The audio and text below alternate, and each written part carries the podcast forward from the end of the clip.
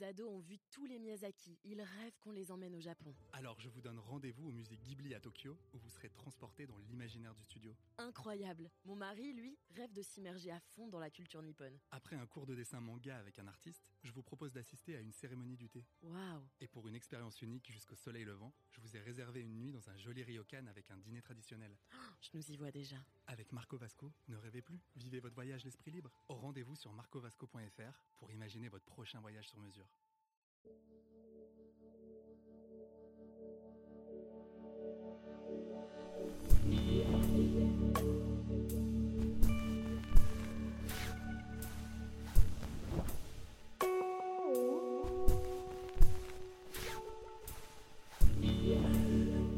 Si tu n'arrives pas à penser, marche. Si tu penses trop, marche. Si tu penses mal, marche encore.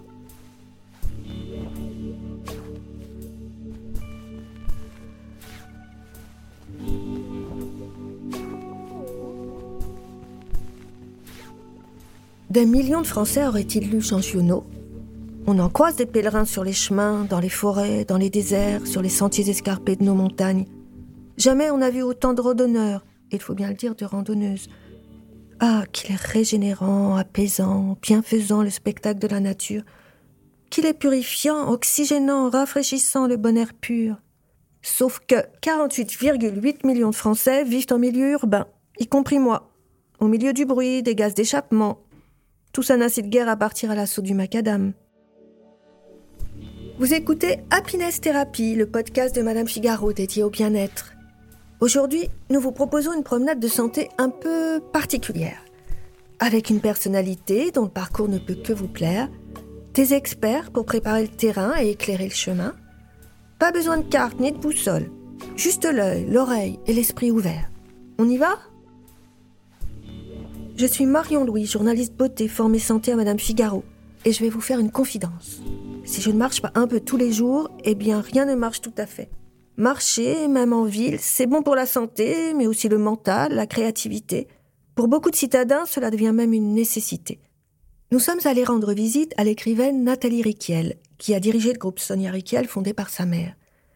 Elle est l'archétype de la parisienne chic, telle une héroïne de François Truffaut. Merci pour Truffaut, parce que je crois que Truffaut est vraiment un de mes metteurs en scène préférés. Elle nous accueille dans son bureau de Saint-Germain-des-Prés, au fond d'une cour calme et arborée. C'est dans cette pièce haute de plafond et décorée de velours vert qu'elle se réfugie pour écrire. L'inspiration viendrait-elle en marchant? J'ai toujours détesté marcher, pour être honnête. Et pourtant, ce jour-là, je la rattrape au retour de sa balade quotidienne. La preuve qu'on peut changer d'avis. Euh, Est-ce que je marche? Je marche, oui, mais depuis très peu de temps. Quand je dis depuis très peu de temps, ça doit faire euh, peut-être un ou deux ans. Je marche depuis que la voiture est devenue impossible à Paris. Si elle a commencé à reculons, Nathalie Riquiel y a pris goût petit à petit. Donc j'ai commencé euh, à marcher euh, sur la rive gauche, mon territoire, mon terrain de prédilection. Très simplement, j'ai commencé à marcher euh, sur euh, des trajets euh, qui étaient toujours les mêmes, toujours identiques, sans aucune réflexion. C'est le trajet qui me menait à mon cours de pilates, au- auquel je vais trois fois par semaine, qui, me prend à peu près un quart d'heure. Marcher, nous sommes toutes d'accord, mais quand Comment? Dans nos vies surmenées, avec nos agendas pleins à craquer, il faudrait encore caser quelque chose de plus Selon Pascal Douek, médecin du sport et spécialiste de la longévité, aujourd'hui, tout est fait pour nous empêcher de marcher. On passe ses courses par Internet, on fait son shopping par Internet. On a des démarches administratives aujourd'hui qui nous sont extrêmement facilitées et que l'on peut faire de chez soi. Donc finalement, toute notre organisation, tous nos environnements nous incitent à ne pas marcher. Malgré le boom de la randonnée et les fameuses applis qui comptabilisent chacun de nos déplacements, la majorité des Français préfèrent le canapé au pavé. D'après un sondage récent de Harris Interactive, on reste assis 7 heures et 24 minutes par 24 heures. Un peu moins que les Britanniques, mais trop pour rester en bonne santé. Alors, On renonce ou on s'adapte? Ben, Je pense que tout simplement, on peut se dire, ben, je vais reprendre mes activités comme avant, je vais faire du shopping. Deuxièmement, ben, je vais peut-être faire mes courses moi-même ou je vais continuer à les faire plutôt que de les commander par Internet. Pourquoi? Parce que quand vous êtes dans une grande surface, vous marchez. Et puis ensuite, on peut prendre des petites habitudes aussi plus faciles. Si je viens travailler en voiture, au lieu de garer ma voiture devant mon lieu de travail, eh ben, je vais faire l'effort de la garer à 500 mètres. Oui, mais 10 000 pas par jour, comme le prescrit l'OMS, ça fait bien 7 km. La majorité d'entre nous en sommes loin.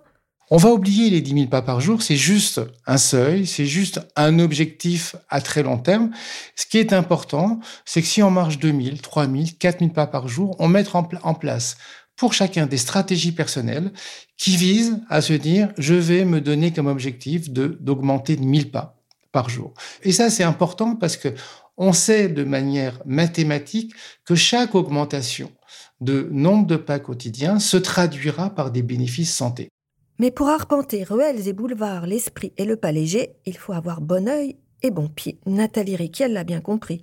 Elle porte au pied une ravissante paire de mocassins d'un vert pomme à pompons bleu ciel. Là, vous me cueillez à la, sortie de, ma marche euh, après mon cours de pilates. Et ça, ce sont des, chaussures que m'a offert Serge Ruffieux, euh, le, styliste, le designer de chez Carven, qui sont des, superbes mocassins qu'il a dessinés et qui sont très confortables et parfaits. Effectivement, pour marcher dans Paris, euh, je ne mets pas de stiletto. Et ça, c'est la seule chose, c'est que on ne peut pas marcher avec des talons. En tout cas, moi, je ne peux pas. Mais qu'en dit le prince des pieds nus celui qui s'occupe des orteils de Kate Planchette et de Naomi Campbell? Moi, je suis pas contre les talons hauts. Bastien Gonzalez est le pédicure podologue devant lequel nombre d'actrices, de top modèles et de pointures du CAC 40 se déchaussent. Il faut faire très attention parce que dès qu'on dépasse 6 cm de talons, eh bien, il y a une luxation du pied, c'est-à-dire qu'on bascule tout le poids sur l'avant-corps, donc on perd la biomécanique du pied qui est une partie du corps très complexe, 26 os, 51 muscles, 103 ligaments. C'est une marionnette un petit peu complexe, avec trois arches, euh, avec des micro-mouvements euh, sur toutes les faces au niveau des os. Donc, euh, ce n'est pas une partie du corps qu'on connaît, mais c'est une partie du corps qu'il faut vraiment respecter. Parce que si on a mal aux pieds, ça peut entraîner beaucoup de, de, problèmes. Alors, la chaussure idéale, elle ressemble à quoi? Il faut un bon contrefort qui tienne l'arrière du pied. Ça, c'est important. Donc, toutes les, tout ce qui est sandales, tout ce qui a quelque chose de mou en tissu euh, de façon postérieure, ça marche pas. C'est l'attaque du talon au sol, donc il faut que ce soit bien pris. Après, il faut qu'il y ait ce qu'on appelle une torsion qui soit intéressante. La torsion, c'est lorsqu'on veut plier, euh, comme on le fait avec une serpillière, la, chaussure de façon transversale, qu'elle puisse revenir, qu'il y ait un bon ressort. Il faut qu'il y ait une chaussure avec une, semelle qui absorbe un petit peu, parce que si on a décidé de marcher dans la ville, eh bien, il faut pouvoir avoir un petit peu de confort par rapport à ça. Et après, moi, j'aime bien glisser la main dans un soulier quand je vais acheter une chaussure. C'est pour voir s'il n'y a pas de couture à l'intérieur qui pourrait éventuellement être traumatisante. Ça, c'est euh, la chaussure idéale. En bonne reine de mode hyperactive, Nathalie Riquel connaît la panoplie de la bonne city trotteuse. Il y a deux accessoires qui sont vraiment indispensables. C'est le sac en bandoulière parce que c'est la seule façon de ne de, de, de, pas se faire mal au dos et de pas avoir mal au dos. Et ça, c'est très riquiel.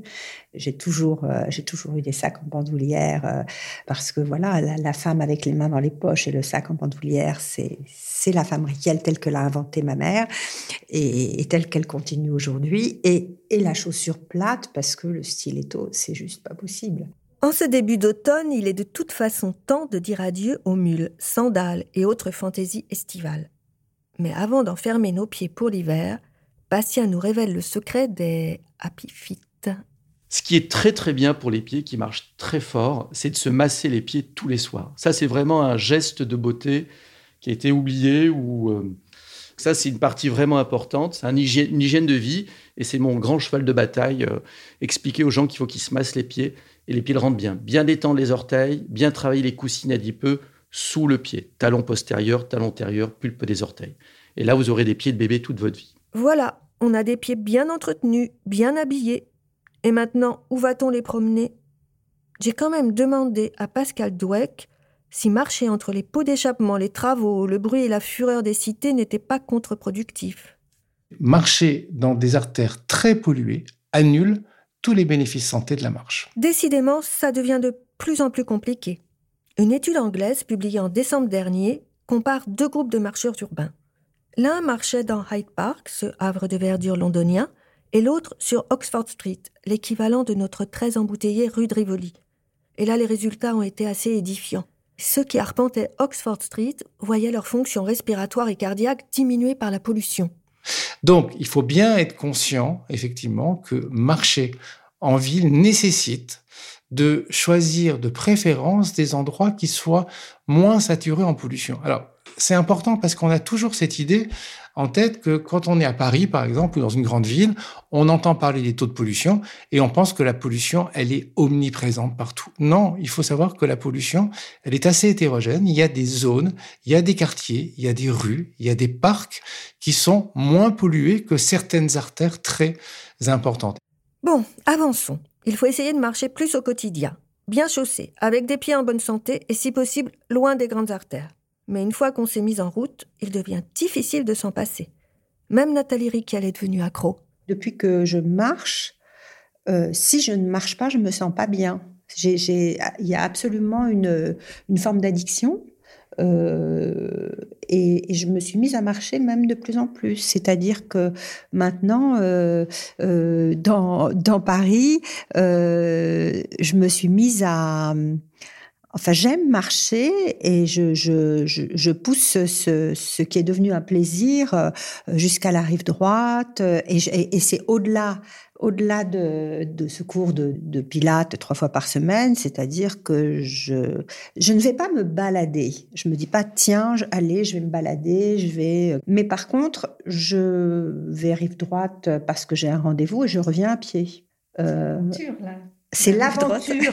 je prends mon passeport hein, pour être sûre. C'est avec beaucoup de plaisir. C'est vraiment, j'ai découvert ce, plaisir de, de la marche à pied. Marcher fait du bien au corps, mais aussi et surtout à la tête. Depuis dix ans, des psychologues et psychothérapeutes proposent même à leurs patients de faire leur consultation en marchant. Une heure pendant laquelle se délient les jambes et les langues. Tout a commencé à New York en 2005 le psychothérapeute Clay Cockrell n'arrivait pas à trouver un créneau de consultation pour un client. Il lui propose alors de se retrouver pour une promenade dans Central Park. C'est là que naît le walk and talk. Aujourd'hui, cette pratique reste encore rare, mais quelques thérapeutes lui ont emboîté le pas. C'est le cas d'Anastasia Piatakina Giré. C'est un nom un peu compliqué, je sais. Anastasia est une psychologue et psychothérapeute d'origine russe, installée aujourd'hui à Paris notre productrice Adélie Pojman-Pontel a rencontré une très belle matinée d'été, rafraîchie par une forte brise. Anastasia Bonjour. Bonjour Adélie. Elles se sont retrouvées là où elle retrouve ses patientes pour leur consultation promenade, au pied de la Statue de la Liberté sur l'île aux Cygnes, entre le 15e et le 16e arrondissement. C'est un endroit assez magique, je trouve pour Paris, c'est un oasis de paix pour moi, même s'il y a quelques voitures qui passent sur les berges. Et il y a plein de péniches qui passent, c'est très joli. Nous commençons d'habitude en bas de la statue de la liberté, très joli symbole. Puis bah, on marche sur l'île, elle n'est pas très longue, donc souvent on passe sur une des berges et on continue jusqu'à euh, plus loin que Birakem, on va jusqu'à Alma parfois, et puis on revient. Je pense que la marche c'est un vrai exercice ce qui est génial, c'est qu'on peut adapter à nos capacités, à notre état d'âme, à notre état de corps, euh, etc. On peut marcher plus ou moins vite. Et les patients qui n'y arrivaient pas avant, qui étaient vraiment bloqués dans cette, euh, ce circuit un peu honteux où je prends du poids, je n'arrive pas à faire de l'exercice, oh, je ne vais pas aller à la gym, euh, je vais être le seul ou la seule à ne pas y arriver, je suis gros ou grosse, etc. Et ben ça on connaît tous, hein, ce, petit discours intérieur qui fait pas de bien. Et ben commencer à marcher doucement accompagner en même temps, euh, s'attaquer un petit peu aux problèmes plus intérieurs, euh, euh, plus de l'ordre psychologique, bah, ça démarre quelque chose. Ça devient vraiment une porte d'entrée pour continuer en faisant de l'exercice un peu plus, un peu plus sérieusement, etc. Ça débloque la marche? Écoutez, oui. Vous savez, le corps et l'esprit sont liés. Donc parfois quand on n'arrive pas à passer par l'esprit, parce qu'on comprend, on sait ce qu'il faudrait qu'on fasse, mais on n'y arrive pas, et bah passer par le corps et commencer à faire en fait, à bouger, aide. Peut-être passer de l'autre côté de, avec le bruit de la machine là. Ça, c'est les surprises du walk and talk. Voilà, quand on fait de la thérapie dans une pièce fermée, dans un cabinet, il euh, n'y a pas de surprise. On sait exactement à quoi s'attendre. Quand on est dehors, bah, il y a toujours des petites, euh, petits événements. Euh, mais bon, je trouve ça intéressant de faire avec. Parce que notre vie est pleine d'obstacles. Et mes patients, bien sûr, en rencontrent plein. Donc arriver à dépasser ces obstacles ensemble, à ce petit niveau, c'est assez intéressant. Souvent, quand les gens viennent euh, dans l'état de détresse, avec quelque chose qui ne va pas, etc., ben, on se sent euh, dépourvu de pouvoir. On n'a pas le pouvoir de changer les choses. C'est comme ça qu'on sent, ce qui est bien sûr pas vrai. Je sais qu'on a le pouvoir de changer les choses, on le fait tous les jours, je le fais avec mes patients, mes patients le font, euh, c'est formidable. Donc voilà, ici, quand on marche ensemble, bah, ça, va plus vite. Voilà, moi je trouve que ça accélère le processus. Vous savez, quand on dit quelque chose est en état de marche, c'est quelque chose qui fonctionne c'est pas un hasard, hein, le sens des mots. Euh. donc je pense que c'est intéressant de se rappeler que bah, marcher, aussi, ça veut dire être en état de fonctionnement. Euh, et la vie qui marche, ben, c'est la vie qui, se déroule bien.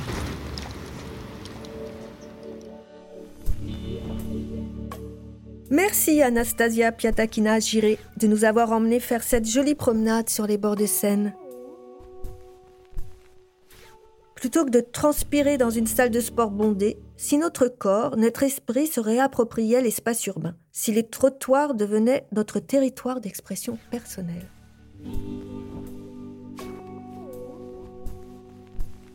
Pas besoin de partir pour Compostelle pour trouver les chemins de la sagesse. Si trotter, flâner, bagnoder, musarder, gambader représentait l'ultime liberté.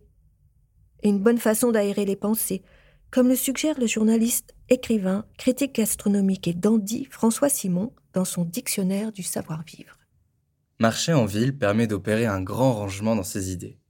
Logiquement, après une bonne heure, l'armoire est impeccable, elle peut se refermer sans un bruit, s'ouvrir avec allégresse. Plus je marche, plus les idées s'éclaircissent. Parfois même, j'aimerais les suivre, prolonger le trajet, pour découvrir ce qu'il y a au-delà. Forcément autre chose.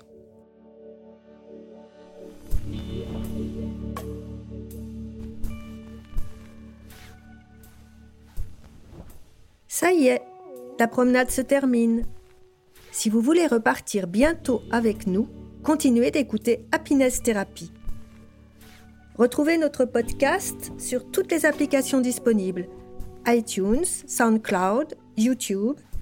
Vous pouvez aussi suivre Madame Figaro sur Facebook, Twitter, at Madame Figaro, et sur Instagram, at Madame Figaro FR.